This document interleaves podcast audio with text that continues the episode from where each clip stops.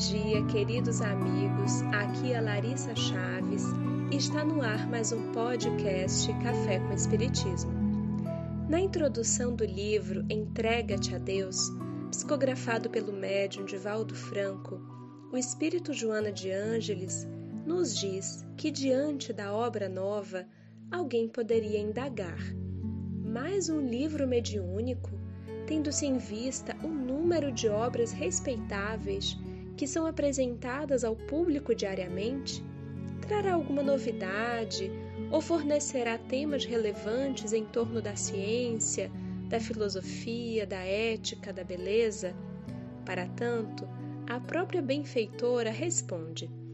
A resposta à primeira questão é positiva, porque se torna indispensável repensar repetir o que já é conhecido, fixar-se o que se ouve e o que se vê no dia a dia das atividades humanas, especialmente no movimento espírita. Isso me fez lembrar de um trecho da Revista Espírita de Allan Kardec, publicado em agosto de 1865, com o título O que ensina o Espiritismo.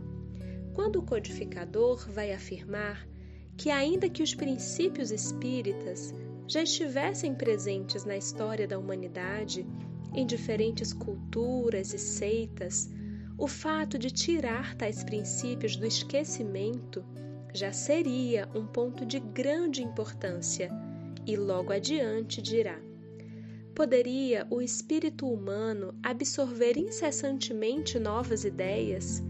Em todas as coisas, as ideias novas devem apoiar-se nas ideias adquiridas.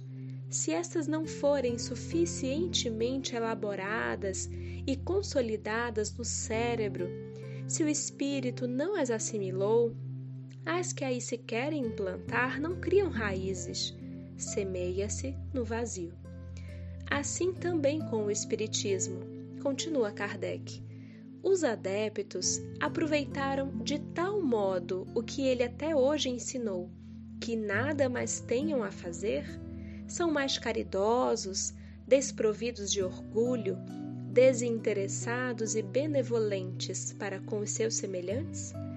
Me parece que as duas mensagens se comunicam de modo interessante, como se nos dissessem que os benfeitores espirituais aguardam a compreensão e a prática das lições já oferecidas para que possam enviar os conteúdos de novas matérias, enquanto nossos corações e mentes permanecem impuros, seguimos recebendo, pela misericórdia divina, novos textos e lições em torno das nossas necessidades evolutivas.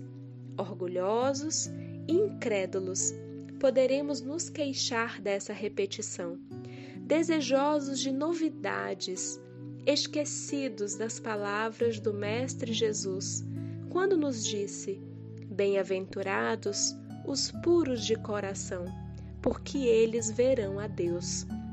Que possamos, meus amigos, aproveitar as lições já recebidas, internalizá-las, meditar sobre os aspectos que nos tocam pessoalmente, fazer nossa tarefa de casa, aplicando tais ensinos em nossa vida, na convivência.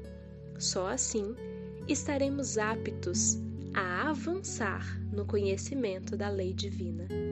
Um grande abraço e até o próximo Café com Espiritismo.